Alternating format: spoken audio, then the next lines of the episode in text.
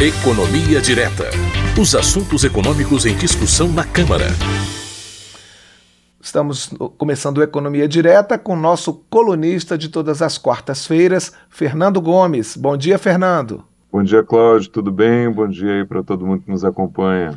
Seja bem-vindo mais uma vez. E hoje a gente vai falar de PEC da transição, porque o relator do orçamento, o senador Marcelo Castro, protocolou essa proposta de emenda à Constituição na segunda-feira.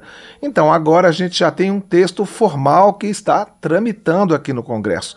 Eu gostaria que você atualizasse para a gente como é que ficou o texto apresentado, se mudou alguma coisa em relação à minuta que tinha sido encaminhada pelo governo de transição. Pois é, o país só fala nisso agora, né, Cláudio? É o Mas assunto da vez. Fora a Copa do Mundo, esse é o assunto da vez. É, é verdade. Cláudio, basicamente não. É, a PEC, agora formalizada, né, já com as assinaturas colhidas ontem, já tramitando no Senado, ela traz os mesmos princípios, aí, os mesmos números que a minuta apresentada pelo governo de transição trazia, mas com pequenas modificações.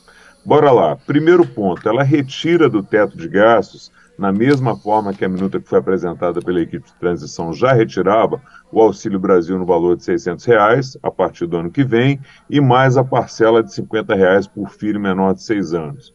O valor desse gasto, conforme a gente já comentou aqui, é de 175 bilhões. A diferença é que a minuta não mencionava por quanto tempo essa despesa ficaria fora do teto de gastos, ou seja, deixava como se, essa despesa ficasse fora do teto de forma permanente. A PEC formalizada agora, ela estabelece um prazo, que é de quatro anos, ou seja, ela valeria até 2026 durante todo o governo do presidente eleito Lula.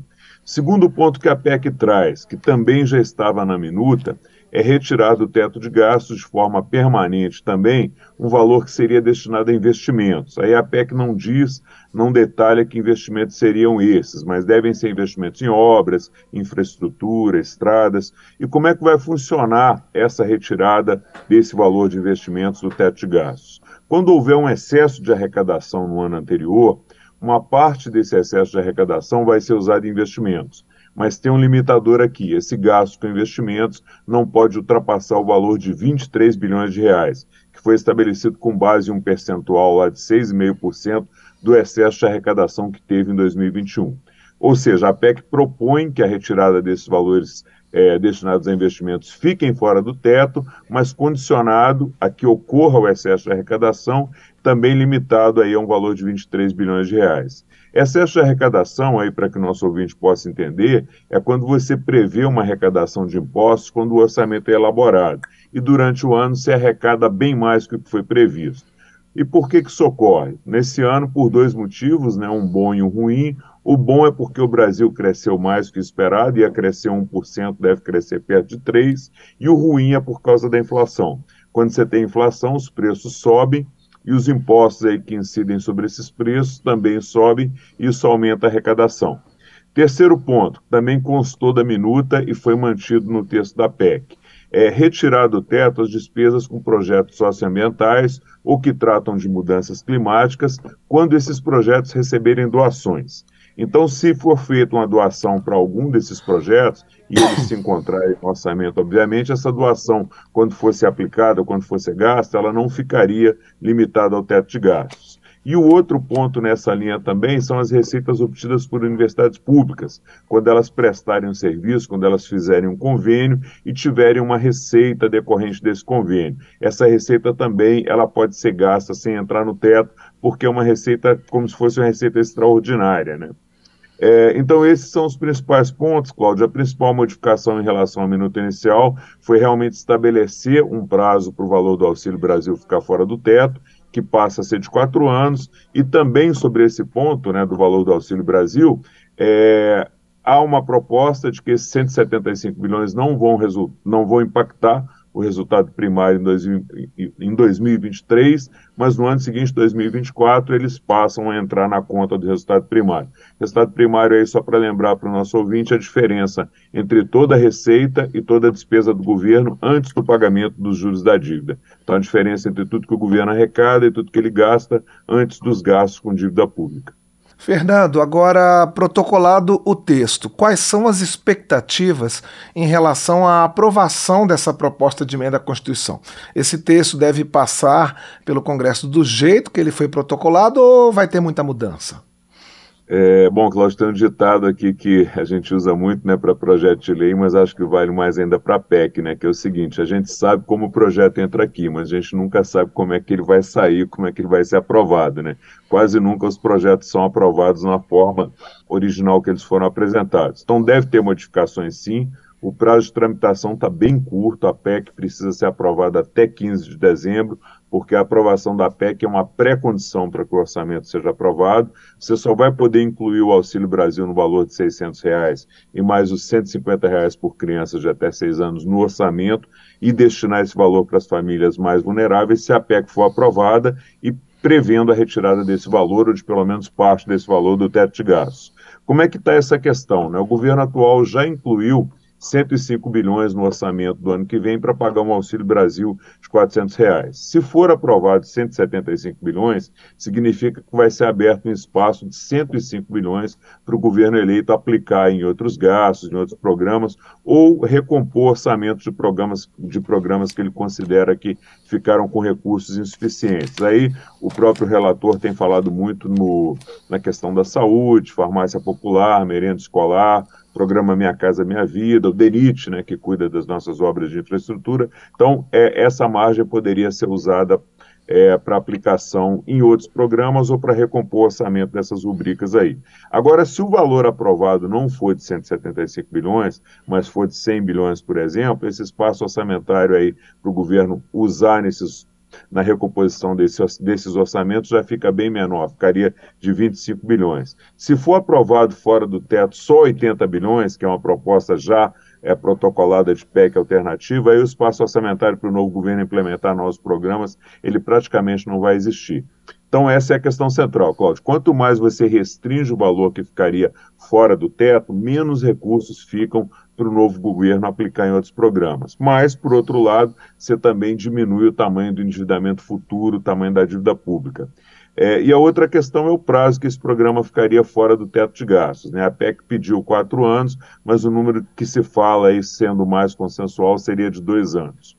Outro ponto também que está nas discussões é se o governo eleito já apresentaria, junto com a PEC, uma política de austeridade fiscal, de responsabilidade fiscal, para dar aí mais tranquilidade aos agentes econômicos, que o governo não vai apenas aumentar gastos, mas vai também implementar um programa de responsabilidade fiscal para controlar a dívida. Então, resumindo aí, Cláudio, por tudo que eu tenho conversado com parlamentares, tenho lido, tenho ouvido, nesse momento é, nesse momento que essas negociações mudam, né? Então, mas nesse momento, acho que hoje, o que nós temos aí de mais consensual até agora é que o valor fora do teto ficaria entre 80 e 100 bilhões e por um período aí de dois anos. E você, é, há uma expectativa também que essas medidas de responsabilidade fiscal sejam apresentadas é, agora, nessa, no meio dessa negociação, ou depois, depois do governo empossado? Qual é a expectativa em relação a essas medidas de responsabilidade? Junto com a PEC ou depois? Qual é, qual é, o que, qual é o sentimento?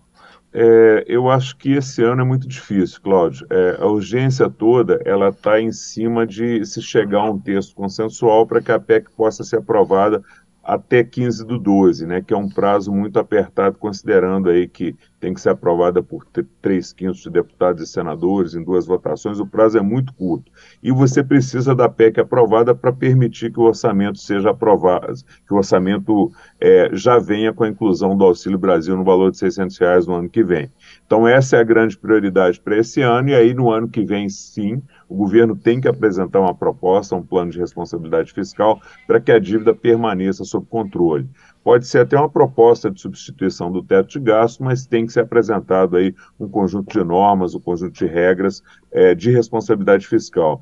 Por que isso, Cláudio? Porque o aumento da dívida pública ela penaliza diretamente a população por causa de dois fatores. A dívida pública alta, ela aumenta a inflação, reduz o crescimento econômico e reduz as oportunidades de emprego para a população.